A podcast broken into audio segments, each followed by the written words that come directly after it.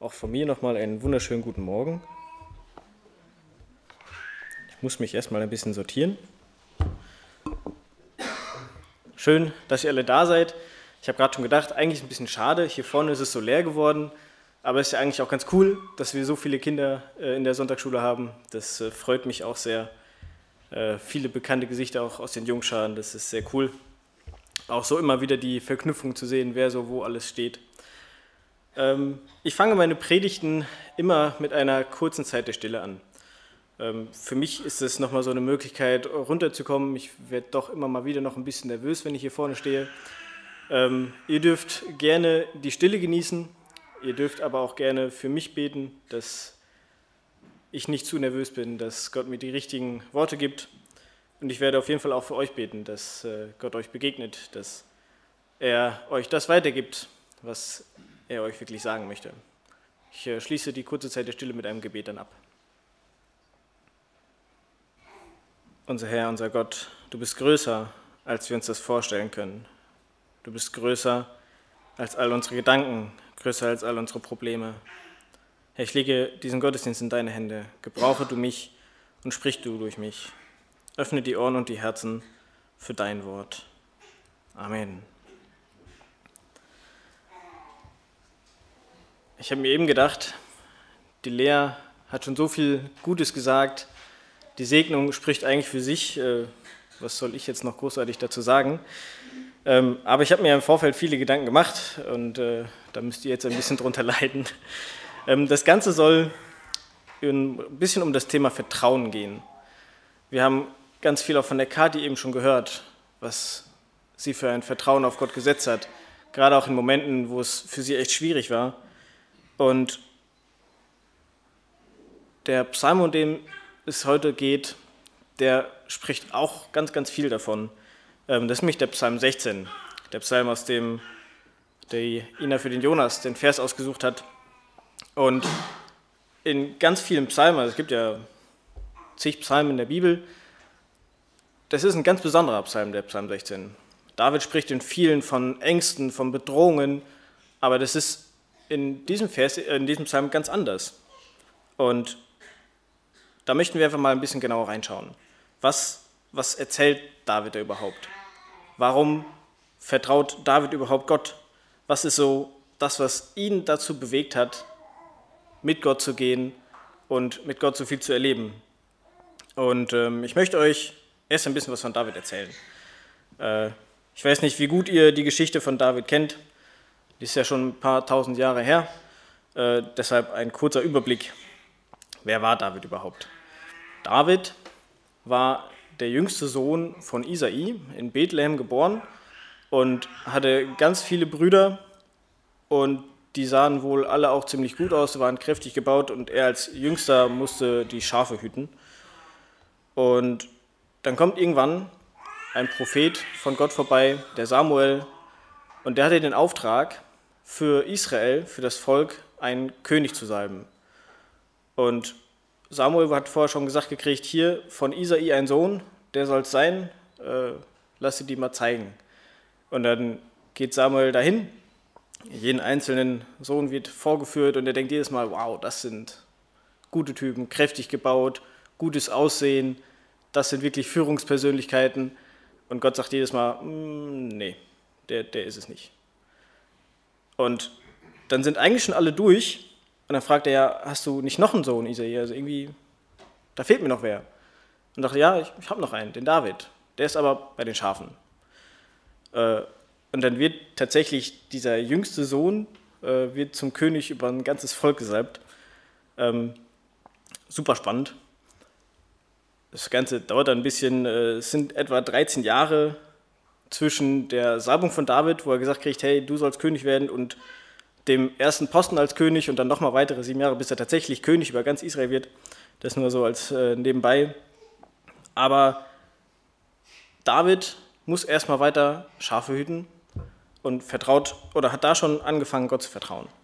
Er musste als Schafhüter nicht nur gegen wilde Tiere kämpfen, sondern hatte zwischendurch auch mal Ruhe, äh, konnte sich im Seitenspiel üben. Und das ist auch so der erste Schritt, der David zum Königshaus überhaupt gebracht hat.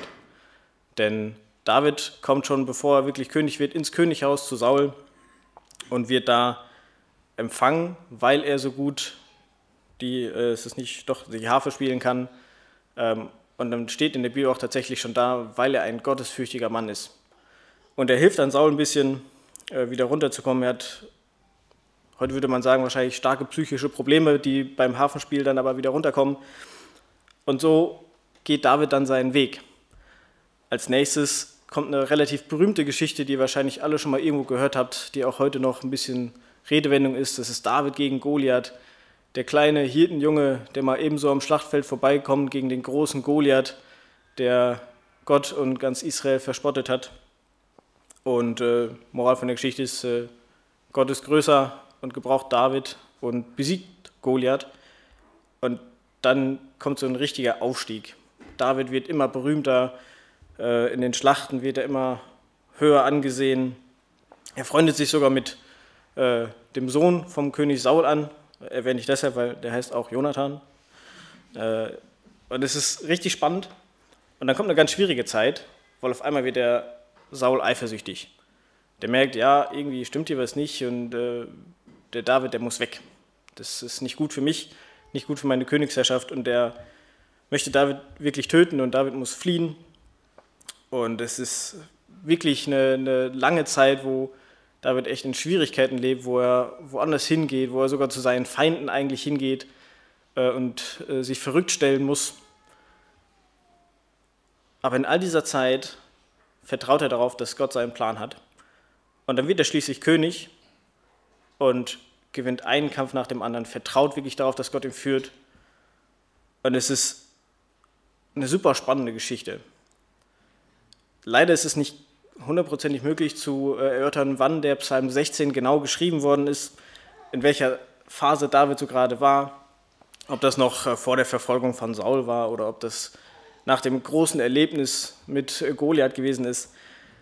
Aber David hat in seinem Leben ganz, ganz viele Erlebnisse gehabt, wo er Gott wirklich gespürt hat.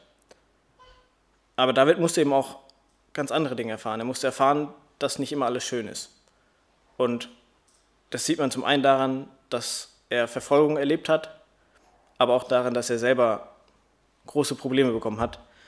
Äh, Im weiteren Verlauf seiner Königsherrschaft äh, verfällt er einer wunderschönen Frau, die vor ihm quasi badet ähm, und bringt dann sogar ihren Mann um und muss dann feststellen, jo, Gott ist auch ein ziemlich gerechter Gott und ich kann nicht vor ihm bestehen.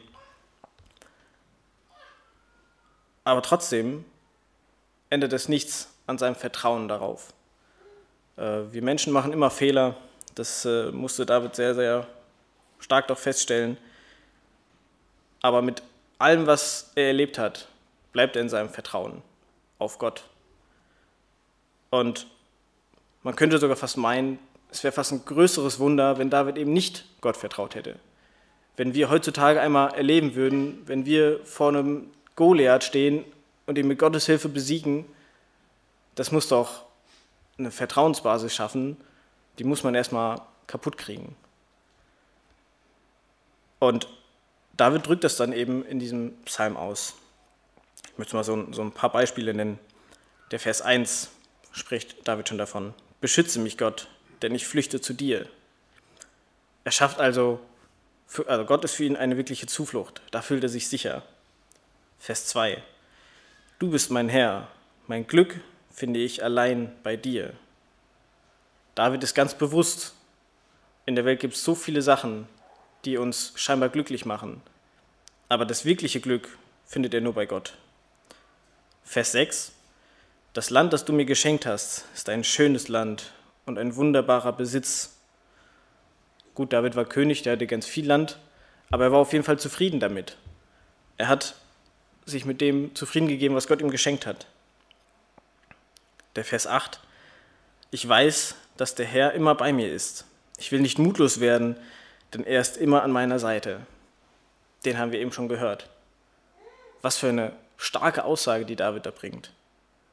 Niemals mutlos werden, auch in den größten Gefahren unseres Lebens, auch in Verfolgung, auch in den größten Schwierigkeiten, die wir heutzutage haben, auch in Situationen, die wir uns nicht mal vorstellen können. Ich weiß nicht, ob es auch Christen bei den Verschütteten gab, die schließlich nur noch totgeborgen wurden. Selbst da nicht mutlos zu werden, weil ich das Vertrauen habe. Eine ziemlich starke Aussage. Der Vers 11. Du wirst mir den Weg zum Leben zeigen und, meine, und mir die Freude deiner Gegenwart schenken. Aus deiner Hand kommt mir ewiges Glück. Er sagt ganz klar, Gott ist derjenige, der mich zum Leben führt. Ich kann mein Leben leben, vielleicht auch viel Spaß haben, aber Gott ist der, der mir den Weg zum Leben zeigt, der mir wahres Leben schenken will. So ein starkes Gottvertrauen, wie das David als Beispiel nur für diesen einen Vers, da gibt es noch ganz viele Psalme, die das auch äh, deutlich machen, so ein starkes Gottvertrauen, das wäre schon was. Aber David hat nun eben viel, viel mit Gott erlebt. Ich äh, habe in meinem Leben persönlich noch keinen Goliath getroffen, den ich mit Gottes Hilfe so besiegen konnte. Aber wie ist es denn heute für uns? Wir haben ja nur so Geschichten. Kann ich Gott trotzdem vertrauen, wie David das gemacht hat? Ich möchte euch ein kleines, eine kleine Geschichte erzählen oder ein kleines Beispiel nennen. Wie ist das, wenn ihr einem langjährigen Freund begegnet und dieser Freund bringt wieder einen seiner Freunde mit? Wie begegnet man diesem Freund?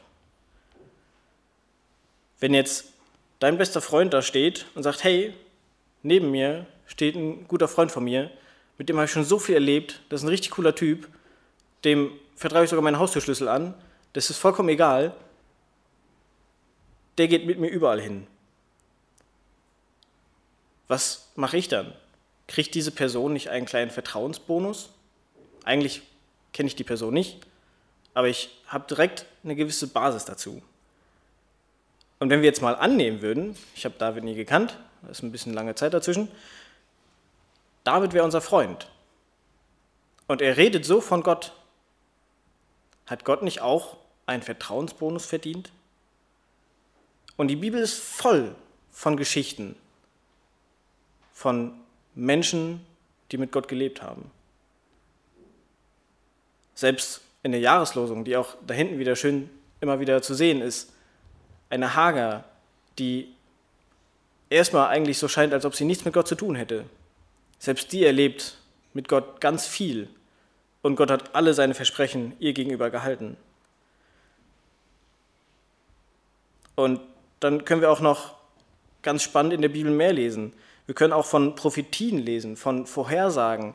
Ähm, als Beispiel habe ich jetzt vom Christoph Nickel eine Predigt gehört im Gym in Siegen über Daniel 11, wo Prophetien oder Vorhersagen getroffen wurden, die erst 200 Jahre nachdem David die geschrieben hatte, erfüllt wurden, wo ja, so ein bisschen die Herrschaftsgeschichte äh, rund um Israel dargestellt worden ist, welche Kriege wo geführt werden und wer wo welche Schlacht gewinnt. Super spannend. Und jetzt kann ich mir die Frage stellen, kann ich so einem Gott vertrauen? Nun, ich für meinen Teil denke ja. Dem Gott möchte ich vertrauen. Ich möchte schauen, was er mit meinem Leben vorhat. Ich möchte gucken, wo er hingeht, mit mir hingeht. Und ich darf darauf vertrauen, dass er eben mit seinem Sohn am Kreuz meine Schuld weggenommen hat, dass ich zu ihm kommen darf, dass ich nach dem Tod eine Perspektive habe, dass das Leben zwar schön sein kann, muss nicht, kann, aber dass es, egal wie es hier auf der Erde ist, weitergeht und weitergeht, so wie ich mir das nicht vorstellen kann. Und zum Schluss möchte ich dir ganz persönlich eine Frage stellen.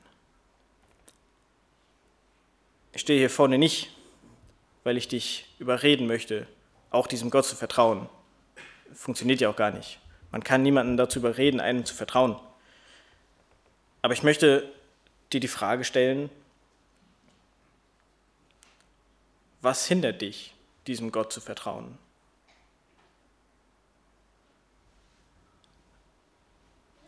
Leider ist es oft so, dass wir Menschen begegnen, die nennen sich zwar Christen und gehen vielleicht auch wöchentlich in die Kirche, aber die haben so tiefe Wunden in unseren Herzen hinterlassen, dass wir sagen, diesem Gott kann ich nicht vertrauen.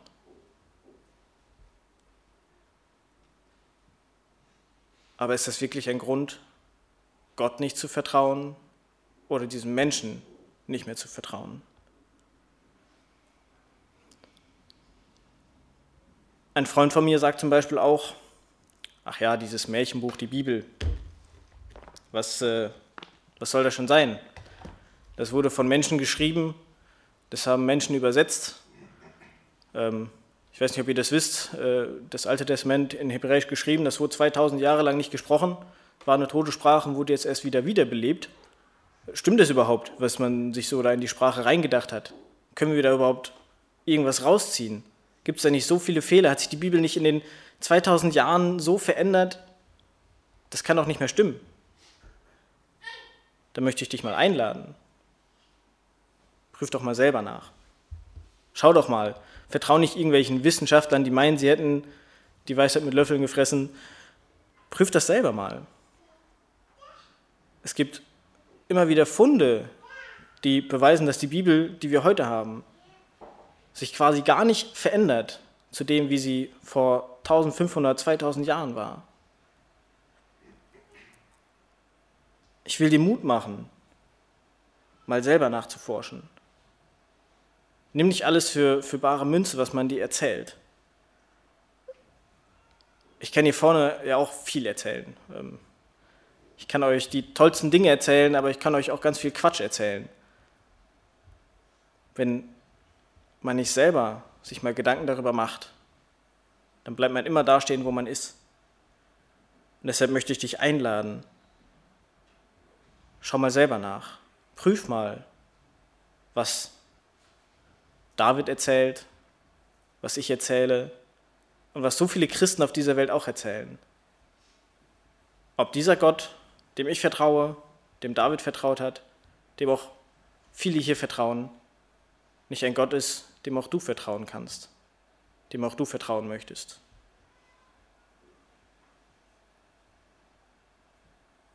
Ich bete noch zum Abschluss, nehme ich an. Äh, wer, darf, äh, wer will, darf gerne aufstehen.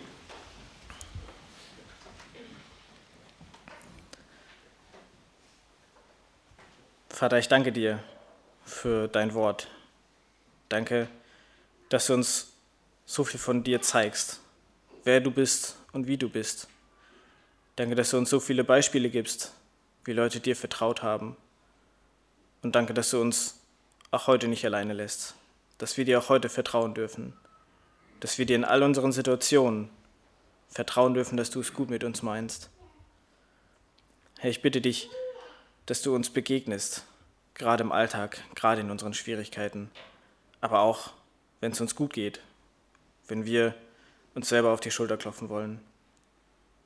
Herr, ich bitte dich um dein Eingreifen. Lass uns ein Vertrauen zu dir bekommen, das standhält. Amen.